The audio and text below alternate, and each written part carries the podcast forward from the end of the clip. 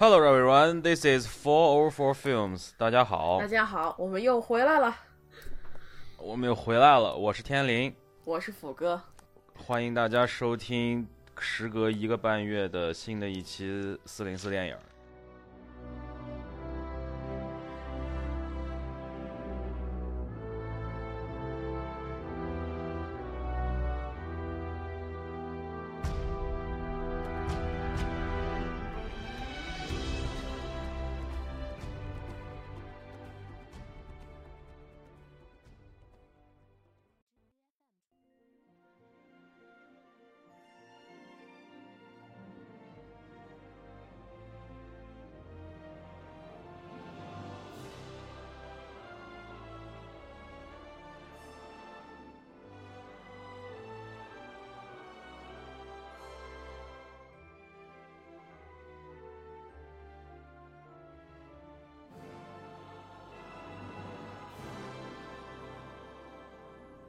讲奇幻森林吧，既然说到小演员，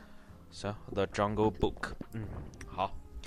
呃，《奇幻森林》是迪士尼制作并发行的一部，这个应该叫什么片儿？叫真人 3D 动画吗？还是叫什么？这个这个片儿的类型就叫真人 3D 动画吧。然后是这样一个片儿，然后，呃，这个片儿的导演是由钢铁侠一和二的导演以及钢铁侠一和二，然后落魄大厨的导演乔恩·费如来导来导演的，然后他也是复联复仇者联盟一和二的制作人。然后这部片儿的编剧首先是原著的作者，它是一部一部一部小说改一部童话改编，应该是叫拉迪亚德·吉卜林，这是原作。然后他的另一个编剧叫贾斯汀·马克思，这哥们儿就编过一部，我在网上查了，是一部很差的片儿，是《街头霸王春丽传》，是他的编剧。所以说，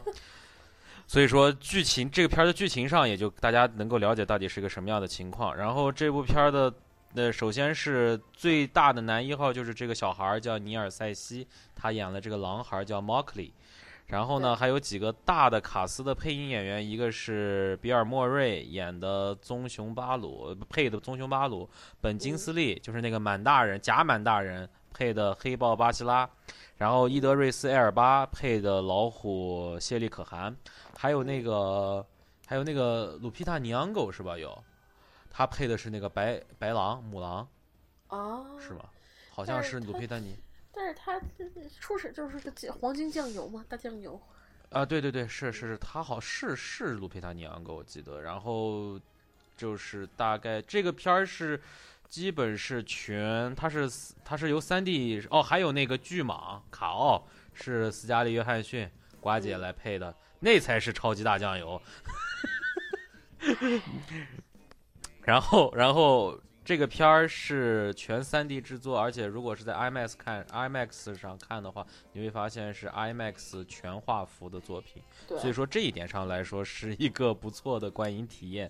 然后这片儿的在北美总共它的成本是一点七五亿美元，然后它在整个全球目前的票房是七点八三亿美元，然后目前截止昨天在中国的票房是九点七亿人民币。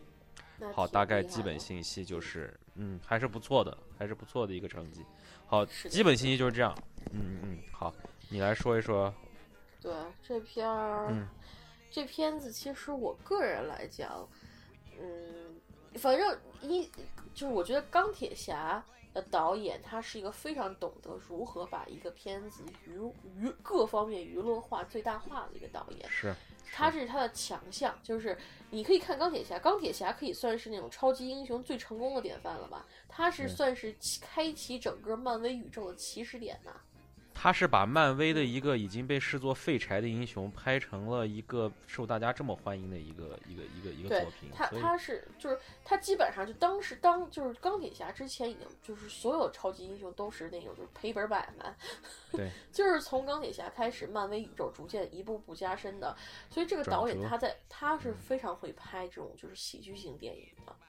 然后。这里也能看出他的功底所在，而且他、嗯他这里面都是他的关系户嘛，对斯嘉丽·约翰逊，然后本杰基斯利，啊，我不应该这么笑这么阴我那个那个什么，但是说明他人缘好嘛。对，人缘特好，人缘特好。这他这次没把小唐尼给拉进来，挺可惜的啊，挺可惜的。那然后这里面这个小孩儿的表演我们就不聊了，那小孩儿真的是，我挺我觉得挺难为他的。虽然说我觉得挺难为他。我我专门嗯我说全程不管他是对绿幕还是蓝幕，我感觉他真的演的好辛苦，就让我想起了那个少年派，嗯，那哥们儿也就是在台北的一个游泳池里演了整部戏。就是就是，而且他还比那个比他那个少年派那男孩还小，对所以他年龄还小的多，所以说他演的那个就是越浮夸，我都觉得啊，这这可以理解，可以理解。体体谅一下吧。这人家毕竟年纪小，什么的，嗯嗯，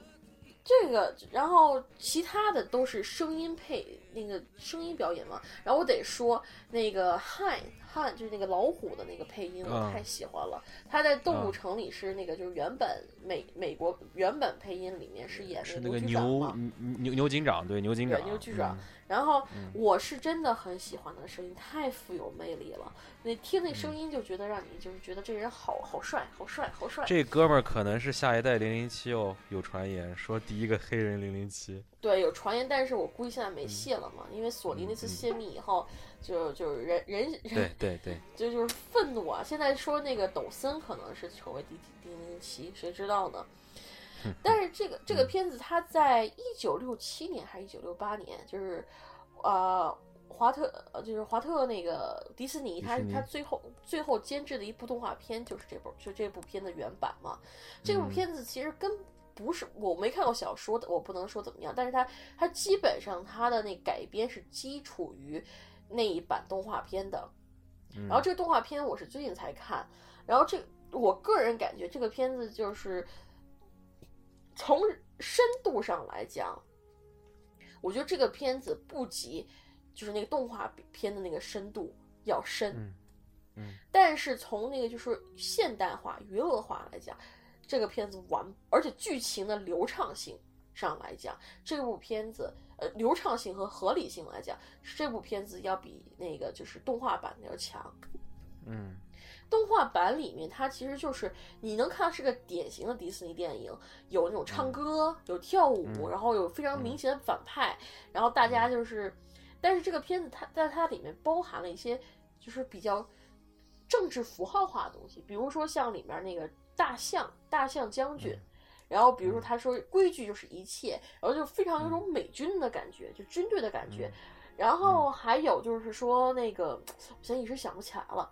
但是我觉得它里面有挺多符号化的东西，都是蛮有意思的。然后，尤其是最后那个结局，虽然说这片子整个片子我都就是整个这个动画片我都觉得挺平庸的，但那个结局我觉得还蛮有蛮有值得回想的。然后，如果有兴趣的话，可以去看一下。呃，也有可能你们童年时候看过。就这个，它最后结局是毛克利他是离开了丛林，因为他遇到了一个人类的小姑娘，就跟着人类小姑娘一起回到了村子。这是原本的结局，而在新版里面，他做了很多的改编，比如说删了蟒蛇的戏。蟒蛇原本是在那个动画片里是大反派，这里删了他的戏，但是同时又合理化了汉和要攻击那个小孩儿，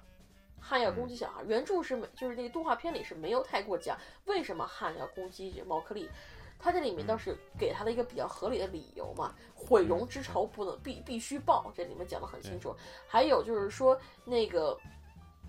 然后他也也有说那个就是关于人火的那种描写，他也有讲的很清楚。他也他也有说，就是为就是尤其是那个星星在里头，星星这个角色我觉得挺逗的啊。我非常高兴的是，新版里面他保留了里就是老版的几首歌，一首是那个就是说那个 I want to be as you，就是那个星星唱那首歌，就是那非常的那个就是呃 jazz，就是非常爵士乐那种就那种音乐。然后还有一个就是那个啊、就是 bare necessary，就是 necessity，、还是什么来忘了，反正就是那个熊唱那首歌，两个人之间就是那那两首歌我挺高兴他们保留下来了，因为这两首歌可以说是两种不同的那种意识形态吧。就是说，熊是那种乐天派，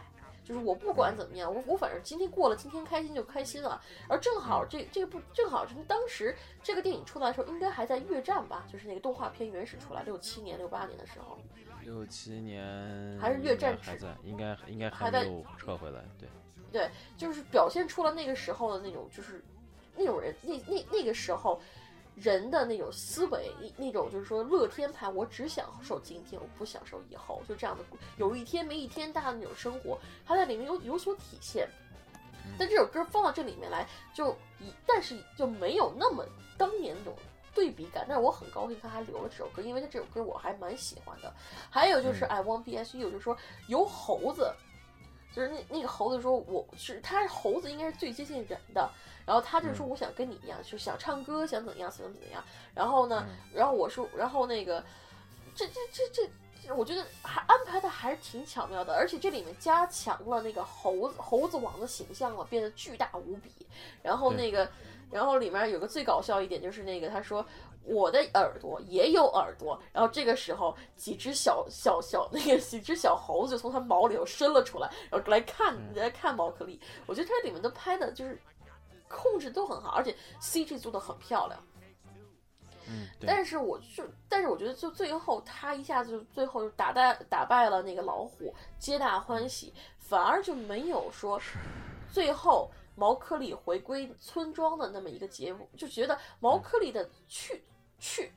那个归呃就是归属问题，他最后在这部电影里没有结束，你得看下一集，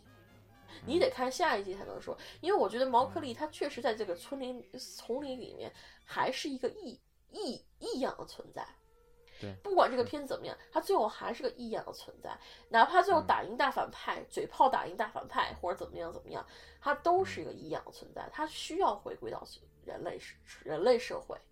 对，这也是原著，可能原著我也没看原著。原著和原本动画里所表现出来，就是各该各找各家，各各呃各回各家，各找各妈的那种表现方式。就是就是这种原来的那个版本中，还是有一个更现实化的表达在里面。这个里面好像没有告，没有给你最后的那个结局，只是告诉你，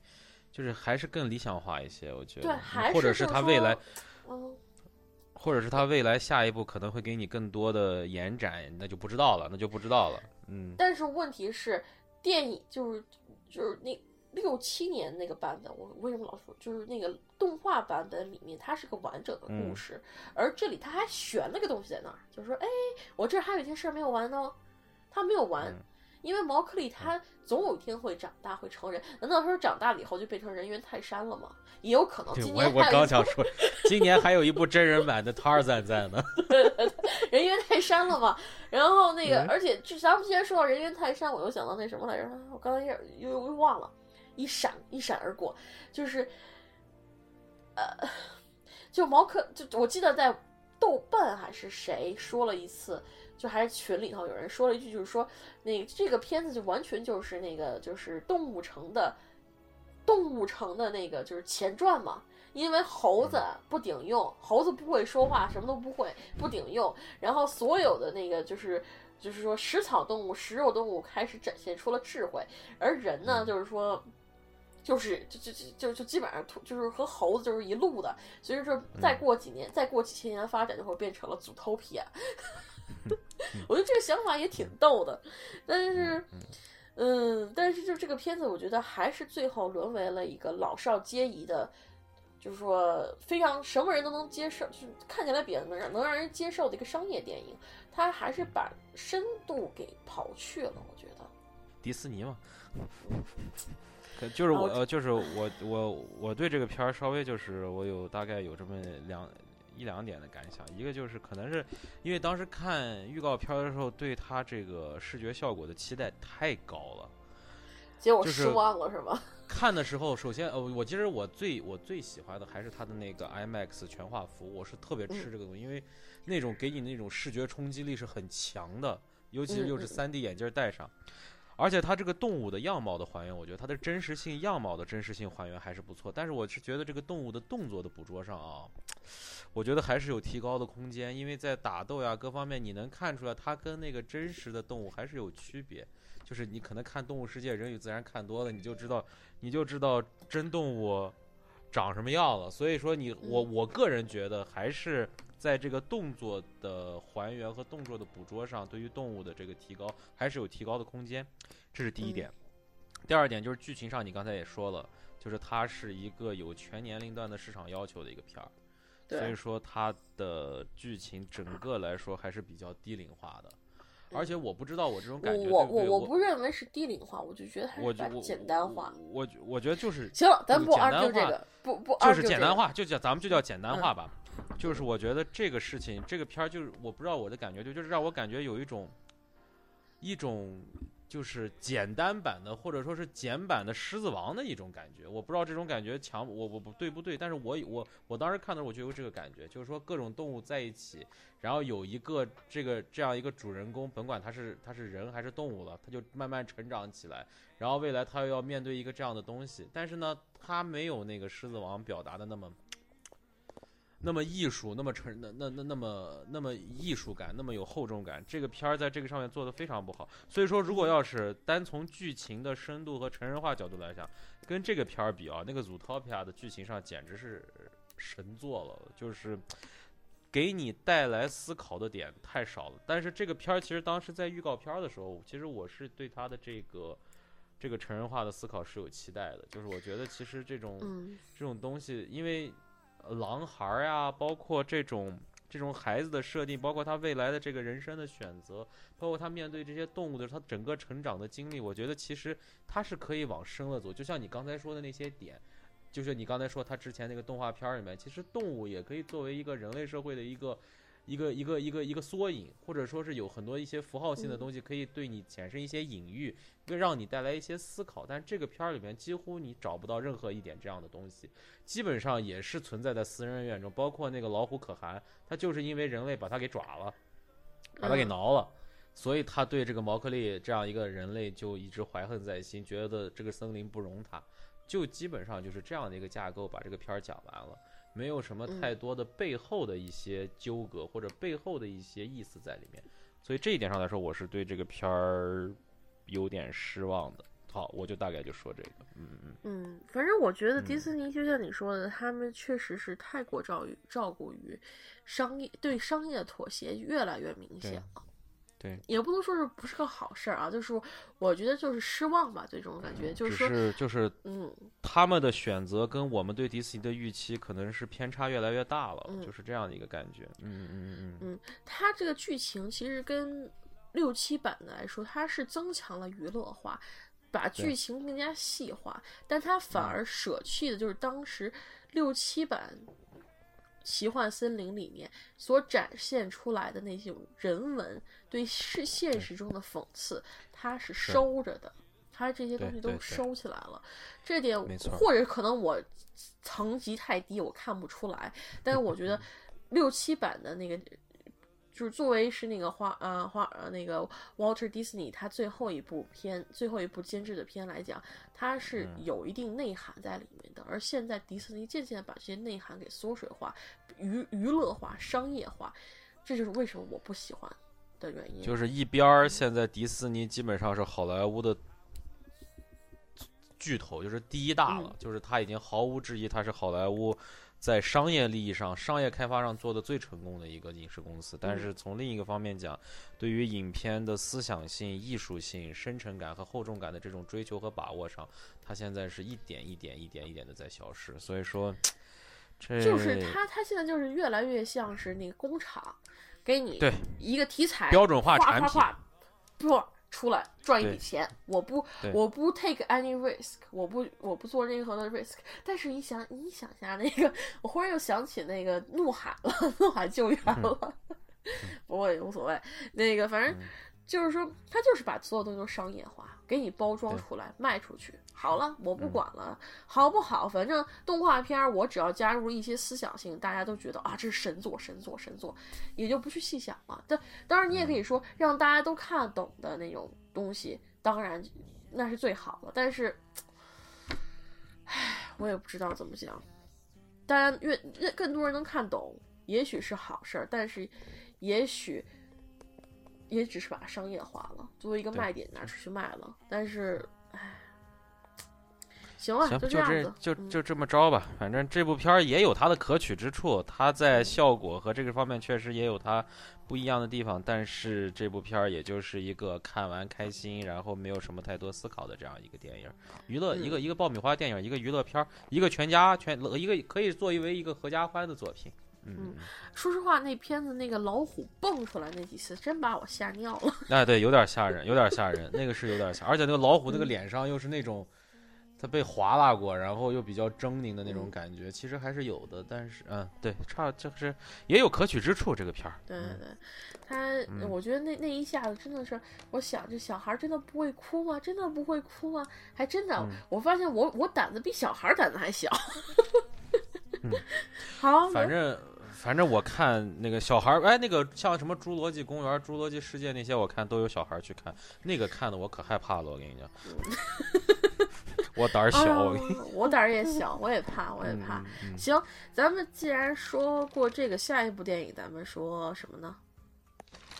呃，现在还有我这儿还有三部国产片儿。呃，你那儿必你刚你那儿之前说的你必须说的还有哪个没说？你看一下。还有挺多没说的啊。我我我我简单说，我我我知道超脑你想留到最后说，但我还是再加一个超脑，给你一个提示啊、t i p s 嗯，就是说你不要抱着去看那个 Ryan Reynolds 的片子去看这个片儿，啊啊，超脑好，和 Ryan Reynolds 没太大关系。超脑，我看卡斯，其实我主要是冲着凯文科斯特纳和加里奥德曼去的。这俩然后你也不要是我很喜欢抱加里奥德曼，他就他就是个搅屎棍，那我能不能报汤姆·里琼斯？他是个大酱油。你抱着神奇女侠，那我就按科斯特纳就行，就看凯文科斯特纳就行。行行行行行了，这这这这这这这就说完了。然后绿，我就说一下，既然咱们说到了那个特效，咱们说一下硬核亨利。嗯，好硬核亨利是去年那个多伦多电影节最大热门叫《，硬核大战》这个片儿国内翻译《硬核大战啊》，导演豆瓣上是硬核硬核亨利，伊利利亚奈舒舒奈舒奈舒勒。嗯，是一个俄罗斯导演。然后这个片子号称是全部是 GoPro 拍的嘛，全片都是以 GoPro 哦拍的。然后那个，嗯，这个片子其实就是说，你们如果你喜欢第一视角、第一人、第一人称视角拍呃游戏的话，游那个游戏的话，这个片儿基本上你们可以不用看了。因为它就是把这里面那个三三维动画换成了真人而已，剩下的剧情流程以及就是画面质感完全都是第一人称视角游戏的感觉，嗯。然后那个，但是这是个非常对我来讲是个非常新鲜的体验，尤其是在大屏幕上。注意哦，嗯大屏幕上看到这样的东西，它这这个剧情嘛就非常的简单，但是，呃，特效做的也挺也也也有，就是说，因为它是 GoPro 嘛，它的它的高清没那么高清，所以说很多特效你看起来还是蛮真实的。嗯而剧情本身也有几点可以说，比如说就是说那个以一个人格克隆到其他人格，然后一然后就就就就就就是讨论了一下关于半机械人的存在，就机械人士兵的士兵的一些存在，以及嗯包括世世界最大的 BOSS 其实是女人的那这个问题啊，略微说了一下以外，基本上就没啥了。我也不剧透。这个片儿如果有缘的话，我建议是在一个比较亮场的地方去看，因为它的画面不停的抖，不停的抖，不停的抖，不停的抖。嗯嗯嗯嗯，但作为一个实验电影，这个电影还是蛮有观赏性的，啊、血腥程度挺挺挺血腥的，嗯。嗯除此以外，剧情还是有点娱乐感，而且我跟你说，你可以猜猜这部戏里谁活得最长？很多角色出现不到十秒钟就去挂了，真的，literally，真的十秒钟就挂了。你以为这个角色之后会有大功能，其实他最后很快就会挂。嗯，然后嗯，除此之外就没有什么了啊。那个我还蛮喜欢这这片子的，这片儿这片是我这片是我回国前那天晚上，本来你说要去看，我后来是实在是收拾行李收拾不过来了，我想，哎呀，算了吧，就就等着留个遗憾，等他出园了再看，实在是来不及，来不及。哎，这片真，我觉得真的是那个，真的是非常非常好的。然后这个主要是，主要真的是那个，而且你一定要找个好一点儿源，在还有在那个嗯比较清楚的情况下去观看这个片子，而且绝对不要去找那种就是在线，就绝对不要找那种特别卡的源，因为它的画面本身就非常的颤，非常的不稳定，然后你还卡，你就这么再一卡就全成马赛克了。对，所以一定要找嗯个高清好的源。据，然后我觉得这导演确实是那个，他确实是一个俄罗斯人嘛，他里面就是背景就设定在俄罗斯，啊，嗯，那个，但是我觉得这片儿挺好的，挺我还蛮喜欢的。虽然它是暴力血腥加上屎尿屁，但是我还是很喜欢哟。好，行，好，接着下一步。下一步咱们就说了，这是说到血腥，你说到血腥了，咱们可以火锅英雄或者是踏血寻梅选一个。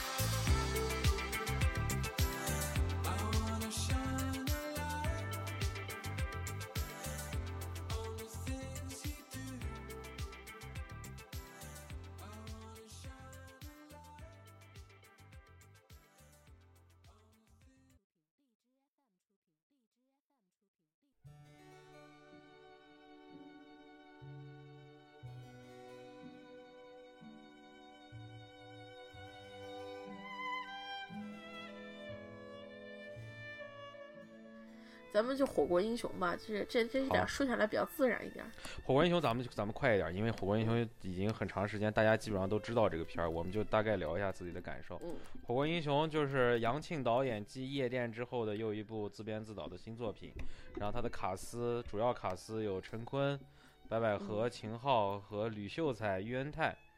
然后这部片儿，这部片儿剧情我们就不介绍了，因为我估计国内国外该看的也都看了，因为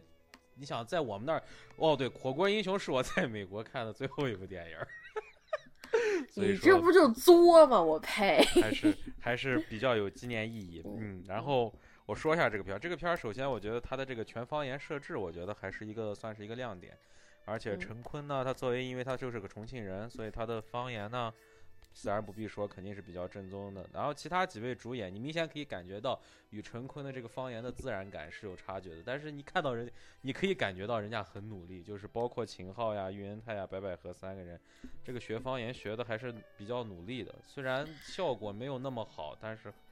反正也也也也值得，也值得在在咱们现在反正种蒙一蒙蒙个那个不是蒙个外地人还是外地人还是忽悠一下可以的。嗯能忽悠一下的。然后呢，这个我我这片的最大的亮点，在我来看是白百合她在角色中她的那个还是口音的问题，就是她普通话和重庆话之间那个转换。其实她这个转换是有她这个独到的这个语言在里面，就是我觉得就是说可能就是。这个这个角色呀，他的心中对于所谓的国家的主流文化，或者是与这个重庆本身的这个香港文化呀，他之间他自己的一种纠结与无奈，包括他在银行中，包括他跟他们吃火锅的时候，一会儿普通话，一会儿重庆话，他这种可能个人定位的一种一种一一种混乱，或者说一种迷茫，我觉得嗯可以能是我能通过他的这种他的这种电影语言的展示，让我有一个比较。比较比较比较新鲜的一种感感感受，我觉得这一点上来说，至少这个导演在这一点上来说，有一个尝试，有一个不错的感觉。其次呢，还有就是说，这本这个片儿其实在风格上是很杂的，它有喜嗯。剧片儿的元素，有这个像那个老男孩儿里面那种暴力血腥犯罪片儿的元素，也有爱情片儿，就是他把很多片儿其实他都杂糅在一起了，但是他杂糅了之后，就我个人来说，他没有杂糅的太跳脱，就是说它基本上是一个大杂烩，但是大杂烩的味道还都还，这个大杂烩的味道还行，锅是吗？就是火就是火锅，就是火锅，就是你这羊肉羊肉有羊肉味儿，但是也有火锅味儿，就大概有这么一个感觉。然后就是还有一点，就是我觉得就是说这个片儿，我觉得影院就是我现在已经放完了嘛，所以我也不知道到底中国内的影院到底是个什么情况。如果在没有分级的情况下，这个片儿确实不太适合让小孩儿看。嗯、那个尤其是后期的他们那段追打，然后什么那个还是至少是还是蛮血腥的。然后最后我想聊一点，就是说这个细数咱们前四个月，前四个月一二三四前四个月的国产片儿啊，这个能看的片儿，咱别说好看的片儿，这个能看的片儿，我觉得这我五个手指头都用不着，我都能数出来。哈哈哈，美人鱼，美人鱼，我觉得真的，要这样说的话，美人鱼算能看好啊？然后，然后就是真的是，可能是不是每年都会这样？就是说，去年也是前前半年基本没有什么可看的片儿，后半年有一些，就是算咱们叫井喷也好，也叫怎么也好，反正后半年有。我希望就是说，在未来的这些还有八个月的时间中，能够出一些可能看得上的好片子吧，因为确实这前四个月。太惨淡了，真的太惨淡了。嗯，这个片儿就我其实我我挺赞同你一点，就是说我觉得。中国的，如果说中国的电影想持续发展的话，就应该像国外电影一样，每个档期它都有一部佳片，一部普通，几部几部，好几部普通片，但至少有几部是佳片，本地产佳片来支撑票房。咱别叫佳片，咱就叫能看的片儿就可以。能看片，对，能看的片支撑票房。但是很可惜，中国顶头的风要么就是就是海外的片儿，就进口片儿，要么就是那个。这然后就是完全就打不过进口片的国产片儿，所以说就就这就是所以说保护期就是那种就是保保护月，你说确实是能保护，但是你真的是，哎，反正我也看不保护也是娇惯和骄纵，对，就是中国太骄纵的一些电影人了，我觉得有些时候真的是太骄纵他们了，对，那个但是，唉。但是那个慢慢发展吧，中这近几年中国电影有开起，你看啊，我给你念一下咱们这些国内的片儿，现在有《魔宫魅影》《梦想合伙人》，我们这边上了，我们这边上了，我不知道这周有没有，这周我要去多伦多，正好我可以去看一下《魔宫》。大唐玄奘，黄教主的片儿，嗯，没上。谁的青春不迷茫？呃，《阿里巴巴二之所罗门封印》，马小乐之玩具也疯狂，然后。青蛙总动员，还有一个叫妄想症，妄想症还是那个彭氏兄弟那个彭发出的，但是好像也不怎么样。嗯，就是全是这样的片儿，能看的片儿，国产片儿。现在《不二情书》算是能看的片儿，然后还有就是《百鸟朝凤》了，其他的真的是没有什么，我真的是就无福哀哉了，就是真的没有什么好说的。火锅英雄这个片儿，其实我们也不需要说太多的东西，因为我觉得，反正这片儿就是爽。但是我跟你说，在历史上留下一个什么东西，它留不下什么东西，留不下，留不下什么，它就是个爽片儿。而对对应其他的那些国外产的爽片儿，它又差一个档次。所以说到现在来讲，我都不记这片儿，就说就就是对这片儿印象。我觉得他他最大的卖了，还是卖了个所谓的重庆的文化和方言。他其实就卖了个这个，其他的其实真的很少。他把这种地方，我也不敢说他是把地方文化与电影、电影、电影、电影艺术它结合，他其实也没有结。我觉得他其实就是安插了一个地点，这个事情是在重庆发生的，然后又把火锅这样一个元素，不能说是揉进去，但是其实这种揉呢，你又感觉到其实这个片儿跟火锅是一种若即若离的关系，没有太深的联系。但是呢，他就是用了这样一种。地方性的这种本土化的表达来表来来拍了一个杂糅的风格片儿，嗯嗯嗯，就是行，你说我我我我十分赞同啊。然后，嗯，那个我现在还在翻那个，哎，他那个魔宫，他这下了吗？魔宫魔宫你下了吗？哦，没下没下没下没下。魔宫魅影剧，那要不然我也去，这是个惊悚片儿是吧？那算，那我不去看了。你能不能不要这么怂？不要怂，不要怂。行，我这周末去看那个《魔宫魅影》，在这中在加拿大看一场中国的烂恐怖片儿，我好激动啊！我看多少钱？如果便宜的话，我就去。你不要这么 cheap 了，来，豪爽一来。离我或者离我们家哎，只有一场一个电影院，离我们家最近的一个电影院有，而且是二十三点五十的场，不看。那我去看，然后回来告诉你值不值得啊？估计不值得。行了，这部片儿咱们 pass 好了。我们讲完了那个《火锅英雄》，然后接下来我就，既然咱们说到这种就是说恐怖片，就是这种惊悚血腥片，我就说快速说一下《绿屋》吧。《绿屋》是今这这个月上的那个去上上上上个星期上的那个惊悚片，惊惊悚。恐怖血腥片儿。嗯，然后这个片子的导演好像，等等我，嗯，对，是杰瑞米·索尔尼尔。然后他好像也拍过不少类似，就是差不多类，就是那种就是恐怖类型的片子嘛。那个比如说什么《蓝色废墟》啊，啊，《谋杀派对》啊。然后，但是这部片子是可能是他口碑比较高的一部吧。哎，还是是他口碑比较高高的一部。然后它也是，它是去年戛纳电影节首映，然后之后就到了隔了事隔一年之后，终于在北美上映。嗯，啊、里面的演员值得一说的一个是我们的 X 教授帕，啊、帕特里克·斯图尔特爵士，还有一个就是男主角安东·叶里钦。嗯，除此之外，其他的角色基本上就是熟脸或者将或者是生脸，就这样的，就是就这样的一个这样的设定。然后这个故事大概就是讲一个啊、朋克乐团，他们就是去一个啊、纳粹，啊、就是一个纳就是新纳粹开的一个场子唱歌。在走的时候，无意中碰见了新纳粹这个人的一个杀人杀人事件。嗯，由此新纳粹的人控制了他们，不让他们从这里出去，而发而他们想办法逃出去期间发生了一系列故事，其实就是那种逃跑啊、逃跑惊魂式那种片子，就是一边、一边跑一边追，然后加点血腥，加点番茄酱这么一部片子。它的口碑在北美是非常好的，IMDB 是七点几来着？嗯、IMDB 我记得反正那个是七点七点六还是七点七？我上次看的时候，嗯。嗯，然后那个豆瓣评分是六点八，总体评分是不错，是是是很不错的。而且今年好像据说是恐怖片大年呐、所有恐怖片都上六分了。目前看的恐怖片七点 IMDB 是七点七，七点七啊，行，嗯这个现就是说这那降了，我之记得之之前哎是进八分，MTS、MTA、MTA 也给的很高，Metascore 嗯给到七十九分了，所以，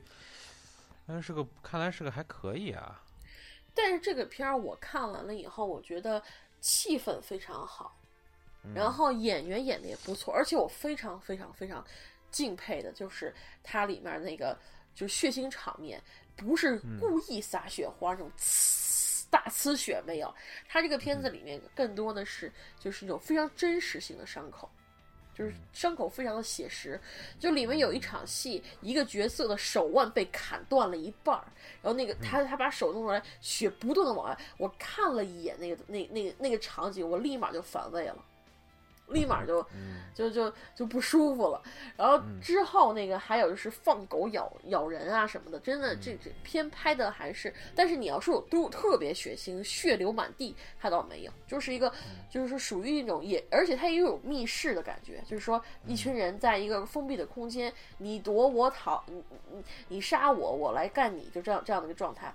嗯，非常的紧张。但是除此之外，这部片子剧情非常的简单，前面的铺垫略长，你会看到比较略长，但是人一开始死，那这剧情就开始走向就是比较紧张的气氛了。嗯所以总体来讲呢，如果你是喜欢恐怖片儿、喜欢血腥片儿，可以凑合一看。除此以外，我没什么好讲的了。嗯，好，行，OK，好，嗯，再下一步咱们讲《踏雪寻梅》。行，咱们就杀人片一系列，一系列杀人片吧。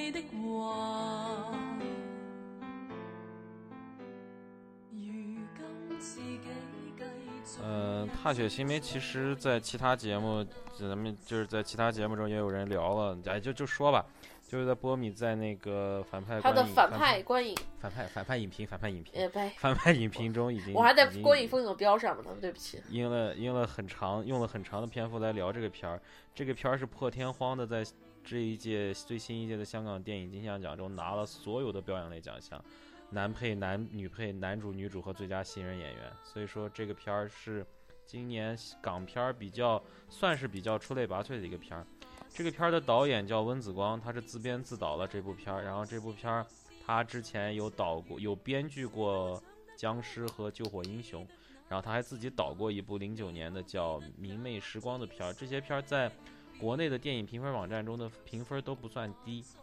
然后这片儿的卡斯呢，啊，这边的摄影是杜可风，就是其实你在你在这个片儿看的这个摄影风格，你也能感觉出来是有那种杜可风杜可风的那种风格在里面。然后呢，这个片儿的卡斯主要就是四个人，郭富城、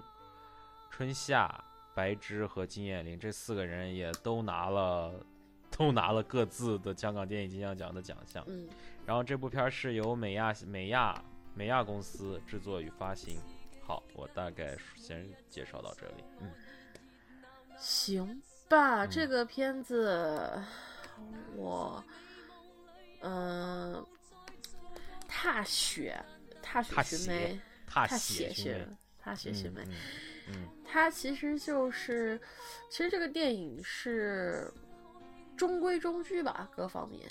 中规嗯中矩。它讲的是一个继两个继，就是说未成年在面临到社会的压力、真实的面对社真实社会的破碎的时候，然后然后相就是说发生一些事情。我其实我这片儿对我来说，我的感觉并不是特别深。然后嗯血腥场被吹的不行的血腥场面，我看了一眼，我觉得也还凑合，比不了绿屋那个不停冒血的手，比不了啊，嗯但是我觉得他血腥这块儿，他在还挺唯美的。呃，他他他就是他在讲他分尸那段的时候，嗯至少他把他那个肚子剖开了，然后他因为我觉得他是一种用文艺的方式在展现了一个血腥的镜头，是有一点这样的感觉在里面。嗯嗯嗯嗯。嗯，这片儿对于我来说，其实我觉得它确实好。要说这个片儿的好的亮点，其实就在表演。而且我其实表演，我只喜欢那个叫白芝的那个人，就是演那个叫丁子聪，就最后那嗯杀人犯、那哥们儿是演的不错。就是说，因为他确实把一个人的一个一个他这个人物的一个完整的状态都表演出来了。你看，他表演出了他在他跟他的朋友在一块儿是什么样，他跟他那个第一个女朋友，就是那个可能是傍了个富二代没傍成来找他来找他安慰的那个人，他的一个情感状态，发怒的时候是什么样，变态的时候是什么样。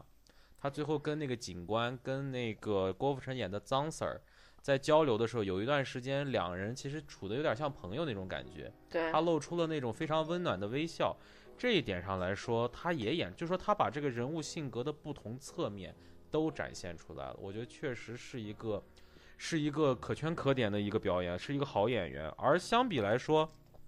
春夏呢，我觉得其实相对来说他的表演对我来说可能会容易一些，因为可能确实如，就是你像咱们在那个反派影评中，他听到就是说，可能是因为春夏个人经历的原因，他确实有本色出演的成分在其中。而且其实你看，他也是从头到尾，其实他的表情和的变化是比较少的。所以说，我觉得可能相对于春夏的表演来说，我是确实是很喜欢白芝的表演。然后呢，还有就是，我觉得就是因为这个事儿是一个真实事件改编嘛，就是那个那个香港的那个叫王家梅命案，就是零零八年发生的这个事情。然后这个片中的这个杀人分尸的这个桥段，以及他分尸最后他把这些尸体怎么处理，基本是还原了我，因为我我确实查了一下这个案子，他以及他分尸的整个过程，确实是基本还原了那个真实事件。所以说，嗯但是呢，因为其实这个片儿就像之前说的，就是说这个片儿其实它的关注点不是在他怎么杀人，或者说是是谁去杀人，因为这个片儿基本上在前期很早就已经把这个事儿已经说明白了。其实他最后是寻根究底，是寻根究底在了那个他为什么要杀他，或者说是王佳梅为什么要求死，在这个问题上，这个问题就是你刚才说的，就是说一个未成年的小女孩儿来到了一个陌生的地方，遇到了各种各样的恶意之后。她对于生活有点失去了信心，以至于到绝望的这样一个情况，以到于这个男的，这个男的叫丁子聪，这个角色呢，又是他是一个属于在香港一个底层的人士，他因为首先生命中，首先他的母亲的不幸的遭遇，或者是他对他母亲的一些，他从小的一些恋母情节，让他对于让他对于女人有一种不正常的，甚至是畸形的一种执念在里面，以至于他未来的感情经历，甚至到最后碰到了王佳梅之后，他会有那样的一个反应在里面。所以说，我觉得这个东西，我不能说他把这个表达的非常好，但是我觉得他给我的那个意思，我算是能体会到。这个点我是我是觉得还还还可以吧，我不能说不错，但是还可以。其次就是说，咱们说这个尺度的问题，我觉得尺度就是说我我是因为其实它的尺度不在于它的大小，或者说是血腥程度，我觉得是在于在这个片儿的整个一种文艺片儿表达形式中，它带了这些血腥的东西在里面，这个是让我觉得对我来说是一个比较比较有比较有冲击力的东西。其实我对于这种血腥场面，我的承受力还是可以的，但是他因为他那种你想看他那种拍摄的角度，他那种拍摄的那个他的摄像机的。在他分尸的时候，在他拍他分尸那段的时候，他的摄像机从不同的角度给他的那个镜头，包括那个快慢镜头的运用，然后又是那种 色彩的那种变化，我觉得就是说通过这种文艺的方式、艺术片的方式来表达这个血腥场面，我觉得这个是有一点亮点可说的。所以，哎，大概就是这么一个感觉。我对这个片儿，我对这个片儿也是一个七到七到七点三，我大概就是这么一个 评分。嗯，好，嗯行吧，嗯，这个片子我觉得能讲的大家都讲的差不多了，但是对，我觉得我我我我我就说说我我我个人觉得这片儿嗯的几点吧，我觉得这个片子里面女性都是占着主动权的，你没发现吗？对是，就是说，所有的女性角色都是只就是把握着主动权，就除了一些只出场一会儿的那些小角色以外，基本上就比如说像王佳梅，她自己决定辍学，嗯。自己决定去自己自己做决定去做援交少女，去做去做援交，对，嗯。对，然后他自他他第一个客人就是那个就是看起来瘦瘦小小的那客人，她用的是女上位。女上位一般女上位都是说女性占主导的那种，就是，然后包括之后他唯一一个就是他的那个，就可能他跟渣男那些床戏倒并不明显啊，但尤其是最后他被杀之前所用的体位还是女上位，就说明对他一直都是在掌控自己的人生。对，然后他，但是呢，他只是他不停的在做一个，我看我们这些旁人看来是不错误的决定，可能对他来讲这是他最最好的决定，但是，然后他最后步入死亡。我觉得死死那场戏拍的是挺挺好玩的，就是说他一开始让他掐他。然后他，然后那个白芝突然一下就觉得我不能掐了，松手了。有一个专业的术语叫性窒息，对，然后这个女孩就又把他手拉过来，她就是说要他再杀，然后就是这样子，然后里面她也有表现最宗教的表现嘛，就比如说白芝不停的在咬着那个佛佛，然后那个以及啊、白就是那个春夏到哪儿都拿着一本圣经，这两个是这两点。你能想象一个就是说做援交少女居然到哪儿都拿着一本圣经吗？嗯，这这点我觉得是有点讽刺吧，我觉得，嗯嗯，他最后就是说，但是我觉得他他可能就是说也描写出了一种对信仰的迷茫吧，比如说就是说开始的时候，最最开始春夏坐在那个教堂里面。非常的前，就是说在在那块儿，就是在他同看到自己同同学割腕之后，人家来找他聊天的时候，他是坐在那个教堂里面的，然后问了一些问题。然后一般来说，天主教的教教义是婚前是不能有性行为的，嗯。但是她可能在信教之前就跟自己的男朋友已经发生过性，就之前男朋友发生过性关系了，嗯。所以她第一步，她到那会儿，她她就可能在心理上就觉得自己是不纯的，因为根据圣经是不能去禁止性性行为，所以以至于到之后他靠身体去拿钱，也有可能是促使他这是一她的一个原因。当然，我也可能是多想了。在之后，他那个在之后，他在他在最后一次跟白芝进行交易的时候，他拿着圣经，不停的在玩那个书页，嗯书页。然后她嗯当时是已经怀孕了，你要知道，她是已经怀孕了。圣经，而且宗对天主教里面也是禁止堕胎，所以对她来讲，她如而且她也不让也不让自杀，所以对她来讲，可能不管是谁，她因为她在那个之前在聊天记录中已经跟白芝有交换过，是就是说死的这个这个这个想法了，所以最后奠定了她最后可能是要去被要自就是让别人帮他去自杀的这这一个这这一个这这个基础，就是从宗教方面是这么样子的，然后但是就是说他一就是说，我觉得就是说他虽然一直表现出他是一直打主动权，但是他的主动却让他一直一直的往下降，这点就是有点让人就是觉得可惜吧，嗯，就是是而且我觉得就是嗯。你说你说你说，而且春夏春呃那个，而且春夏这个女孩儿挺，她跟大表姐在某些地方还有点意思，就是就是我个人感觉啊，大表姐是换一个妆，她就换一个人，换一张脸的感觉，有些时候，比如金发的时候是一个样子，然后她的那个就是说在饥饿游戏里面又是个很黑发是另外一个样子，对土妞大土妞样子土妞，嗯对嗯。然后春夏她其实也是，她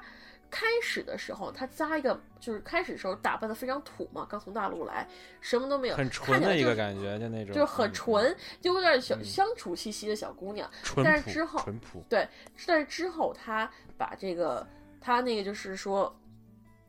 她她她她她就是之后换了一套身装扮去做援交少女的时候，瞬间就时尚漂亮起来了，嗯，对是。就这样子，嗯，不过春夏这个女孩的长相我还是蛮喜欢的，就是就是她有自己的特点，就是她还是一个比较有特点、长得比较有特点的女演员，而且长得也算是，呃，在水水准线、水平线以上，所以我觉得未来，之前说她到底是不是什么豆瓣网红什么，我也不太清楚，我对这个人也不了解，但是反正我觉得她这部戏演的还是可以，看未来有没有可能就是在其他的电影中还有一些其他的表现吧，嗯。希望我，但是我极推崇我极推崇白芝这个演员，我真觉得白芝演的很好。嗯嗯嗯，白芝演的她确实演的很好，她在里面嗯就是把这个人物的矛盾性和她的那个心理，就表现的是入基本都木三分对嗯，就这这其实这这部戏里推出了两个年轻演员嘛，看他们的之后发展了。春夏我倒是有点儿那个觉得他毕竟就像就是波米说的这种，他其实有很多演技方面是跟那个就是就是由自身引发出来的，跟他本身的的人物性格是有贴近的。嗯，但他本身的演技，就是他这在演表演方面的这个悟性，他并没有太多的展现，所以要看，要看。对，嗨嗯，你说再说回来了，这个大陆的这些女演员啊，有几个真正的表演能达到所谓你说的悟性的那个层面呢？所以说，说不定她也能混出来。行行。行。行，好，那那我行吧，我你你还有什么要说的？Beautiful light.